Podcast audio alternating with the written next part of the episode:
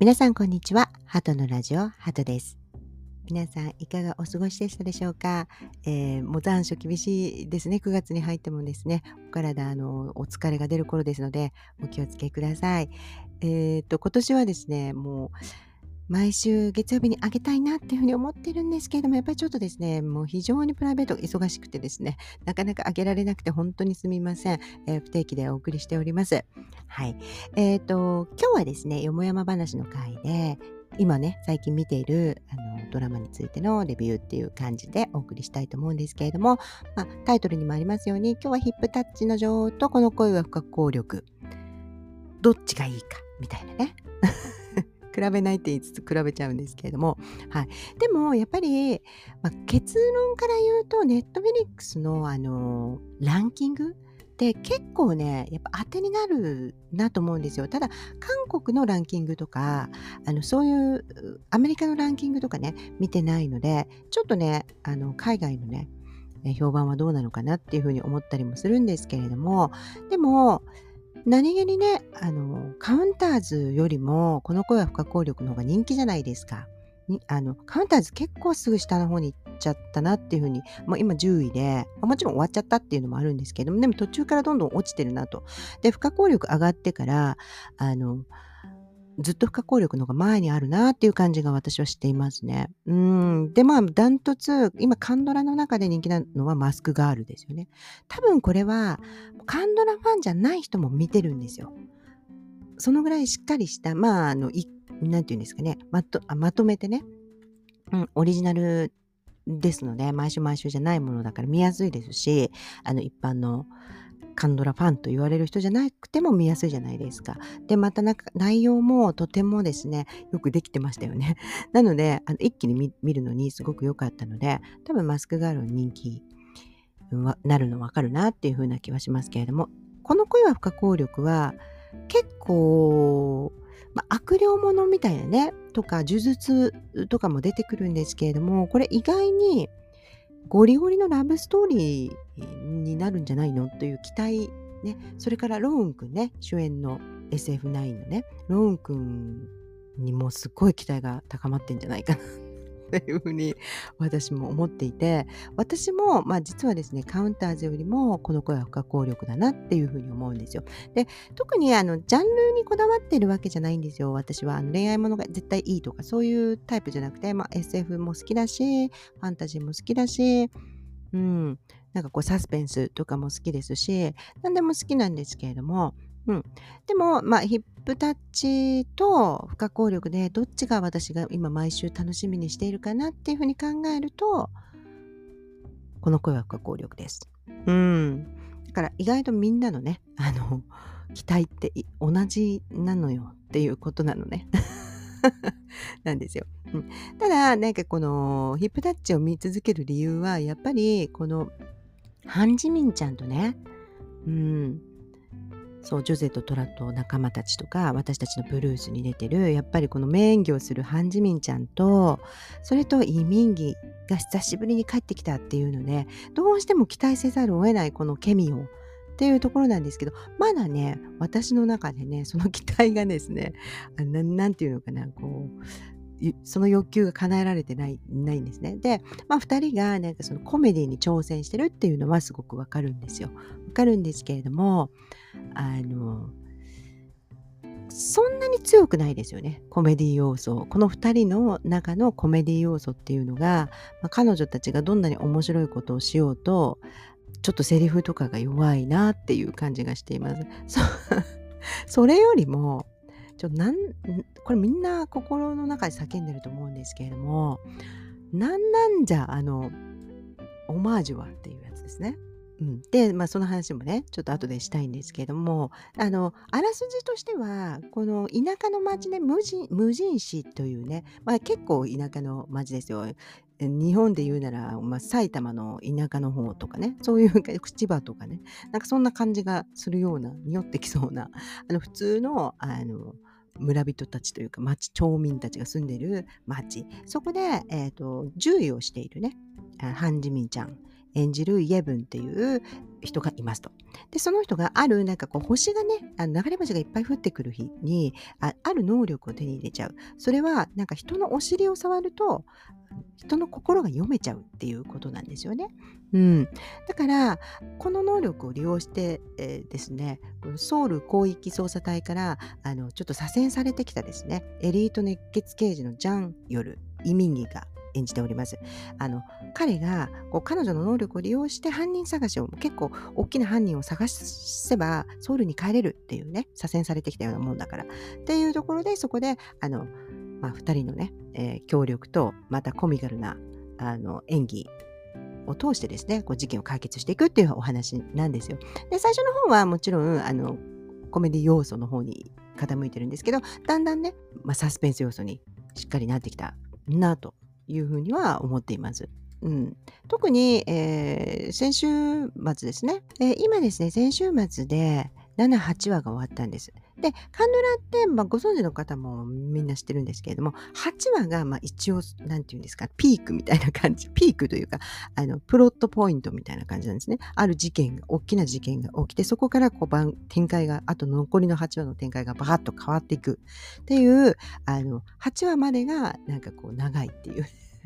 感じなんですよね。うん。なんですけれども、あの8話あたりでやっとですね、ちょっとアガサ・クリスティ的な、この、この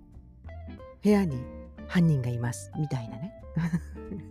あの、みんな知ってる街の住人たちなんだけれども、まあ、ある殺人連続殺人事件が起きてですねその犯人が誰なのか。そして見せ方がすごく上手なのが観客の方、まあ、見てる人の方にもえこの人が犯人なんじゃないの？って疑ってたら違うとかですね、うん、そういうことがあの一緒にこう結構ハラハラできる展開になってきたなというふうに思います。うん、でコメディの要素って言うけれどもやっぱりこの主役の2人のコメディの、ね、要素よりもですねこの脇役のですね、えー、そのジャンヨルの上司であるウォン・ジョンムクと、えー、このイエブンのねあのおばにあたる、うんえー、ヒョノクのねこの恋物語。30年前の恋人だっていうね設定なんですよ。それでもう今は他の人と一旦結婚したけれどもあの彼女の方がおばさんの方がだけども離婚してると。で,、ま、あのでもまだずっとねお互いちょっと好きなのかなみたいな感じになっているわけなんですけどこの2人が会うたび会うたびですねいろんなドラマのあのパロディをするっていう、うん、それでもうちょっとね面白くてものけぞったんですけれども、あのー、25、21の曲がかかるんですよ。私がね、あの、韓国の、あの、中島みゆきって言ったね、シーウリンって書く、紫の雨の林っていう書く方のね、曲ね。うん。あの曲がかかるたびにのけぞっててもうゲラゲラ笑ってたんですけれども、あの、もうね、もはやここまで来るとですね、あ、あれ、ちょっと待てよと。これから2521を見た時にこっちを思い出しちゃうぞと。それでなんかこう泣けないんじゃないか私、まあ、感動できないんじゃないかまた再びっていうねぐらいしつこくですね あのパロディをやってるねっていうあの面白いねっていうことを言いたかったです。うん、今の見どころはそこ。そことなんかこう8話以降のその一体誰が犯人なのっていうね怪しさね、これがあの後半見る楽しみかなっていうふうに思っています。だけだけど、まあ、私がそのすごい期待していたこの移民義のねハン・ジミンちゃんのなんかこうケミに対する期待みたいなのはまだまだねちょっと叶えられてないかなっていうふうに思うんですよ。で逆に、まあ、ローン君すごく好きなんですけど好きなんですよ。あのねこの間もちょっとレビューしましたけれどもあの先輩その口紅塗らないでの方じゃないですか。もちろん偶然見つけた春とか、ね、私たち恋してたのかなとかもいろいろ出てるんですけれども、はい、連邦とかね。うん、だけれどもローン君ってもう本当にロマンチックなねあの見た目もそうですしなんか喋り方も声が低くてすごくねあのお歌歌う人だけあってあの声がすごくいいんですよだから好きだけれどもそこまでは期待してませんでしたなんかこう今期はなんかすごいこの組み合わせっていう感じでそこまで期待してないと逆にいいっていうのもありますよねっていう。はい。で、この何がね、この恋愛ドラマとして、これややこしさがね、すごくいいなっていうふうに思っています。うん。このロン君が演じるチャン・シニューっていう人はね、まあもう財閥的な、あの、そういう立派なお家の人なんだけれども、まあ、自分はですね、えー、弁護士としてちゃんと働いていると。うん、で、えー、この主演のですね、チョー・ボアちゃん演じるイ・ホンジョっていう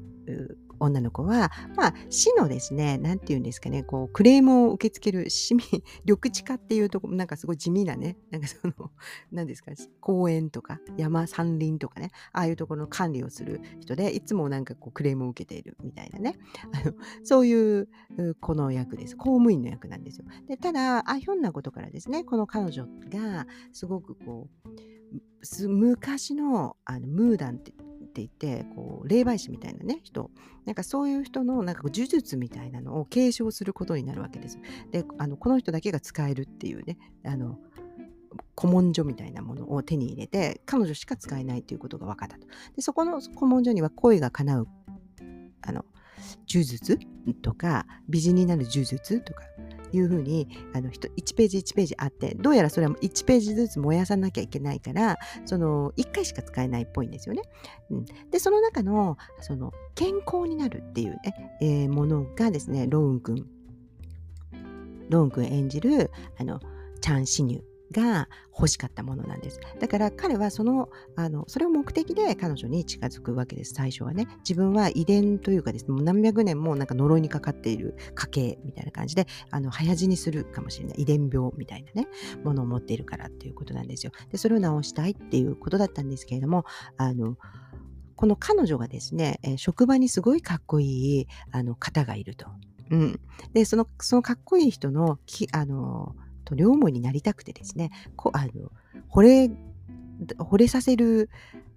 呪術みたいなものを使っちゃったんですね。で、その、それはなんかこう、いろんなものを煮詰めたものをこしてですね、水にしてですね、その水を飲んでもらえばいいっていうだけだったんですけど、間違って、このローン君が飲んでしまうっていうのが意外と早々にその事件が起きるんですよね。うん。そうなんですよ。3話とかね、そのなんかそのぐらいの。うん。で、長い、結構急な展開なんですけれどもそれはもうローン君が別に冷たいちょっとねクールな役なんですけれどもあの彼女のこともそんな何とも思っていなかったのにあの急にですね、えー、彼女のことを彼女を口説き出すわけですよ。でいろんなこの愛の言葉とかをもうボンボンボンボン使い始めるわけですね。でそれがすごくこう本人は別に好きじゃないのにそう好きに魔法でなって、まあ、呪術でなってしまっているっていう感じがすごく面白いっていうのとあのじゃあその呪術が解けたらどうなってるのかなっていうね本人もなんか呪術が解けても好きになっちゃったらどうするんだみたいなねいうふうに心配するぐらいっていうことなんですよね。でそのあの感じっていうのが急展開で面白いっていうのとと同時にそのそのギャップっていうのが逆にコメディになっていてそれが面白いよねと。真面目な人がすっごいなんかこうもう歯の浮くようなあのセリフを言う。なんか別に嫌々じゃないんですけど魔法にかかってるから、まあ、呪術にかかってるから。でもその歯の浮くようなあのねセリフを縦板に水のようにこう言うっていうね。なんかそれがなんかこう自分では知らなかった自分のキャラクターが出てきているような でポーカーフェイスが崩れるような、ね、自分では抵抗できない力でそう言わされているようなその感じっていうのがすごく逆にコメディになっていてあのすごく今のところ面白いです。そして、えーまあ、もちろんそのもう一人のね、うんとえーと、オンジェシー役所のなんか、まあ、補佐官っていうね、えちょっとこう偉い立場の方この方があのコン・ジェギョンっていう、えー、名前で、まあ、ハジュンさんっていうね、えー、役者さんがやっているんですけれども彼との三角関係っていう風に、まあ、絶対なっていくじゃないですか。ねこの方もねアズダル年代記に出てたっていうね気づかないです。もう本当にごめんなさいね。本当にあの役者さんがここに出てたとか意外意外と最近よくあのそういうこと起きるなっていうふうに思っております。なんかあのやっぱりね過去から見てないからうんだから本当にねあの教えてほしいです。あの人は実はこういう人で有名なんですよとかね、そういう噂話的なものはどんどん、あの、ツイッターとか、あの、インスタグラムの方で逆に聞いてる方に聞きたいなと思うんですけれども、今のところですね、あの、まあ、よく見るなあというのは、あのそのローン君の元カノのですね、ユラっていうね、このね、ユラさんがやってるユン・ナヨンっていう、この人はもう本当によく出るなっていうふうに思っております。はい。ね。いやー、なんか、この三角関係がどんどんどんどんね、こうロマンスの方にグーッと行ってくれるといいなと。ね、えー、呪術も終わったし。だからこう、あの、意外にこれ最後まで行ったらこの三角関係に胸キュンする日も近いんじゃないですか？というふうに思っております。だからね、意外と、あの、地味かなと思ってる方がいいよ、今年は。っていうことをちょっと私はね、今日は伝えたかったなっていうことです。それから、やっぱりローンくん、まあいいな、いいなと思ってたけど、まあ、なんでしょうね。なんとなくなんでだろう。こう、見なかったんですよ。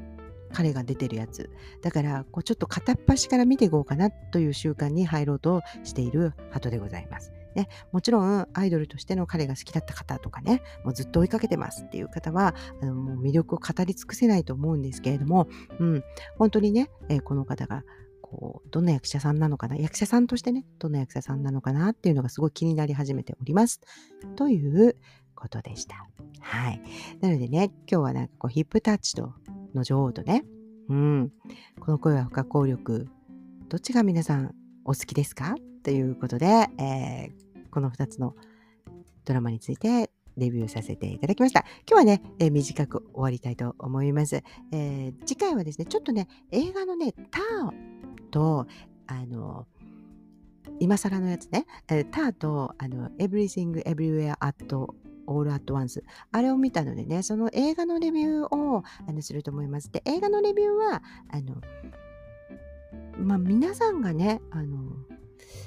いいねしてくれる感じなんだったら、まあ、映画のレビューも好きですよっていう感じだったら、ちょっとアンケート取ります。で、そうでもなかったら、あのー、スタンド FM だけにしようかなっていうふうに思っておりますので、ぜひぜひね、アンケートに、このね、えー、回のアンケートに、ちょっとお答えいただければなっていうふうに思います。それではまた、えー、次回お会いしましょう。楽しいカンドラライフをお過ごしください。See you!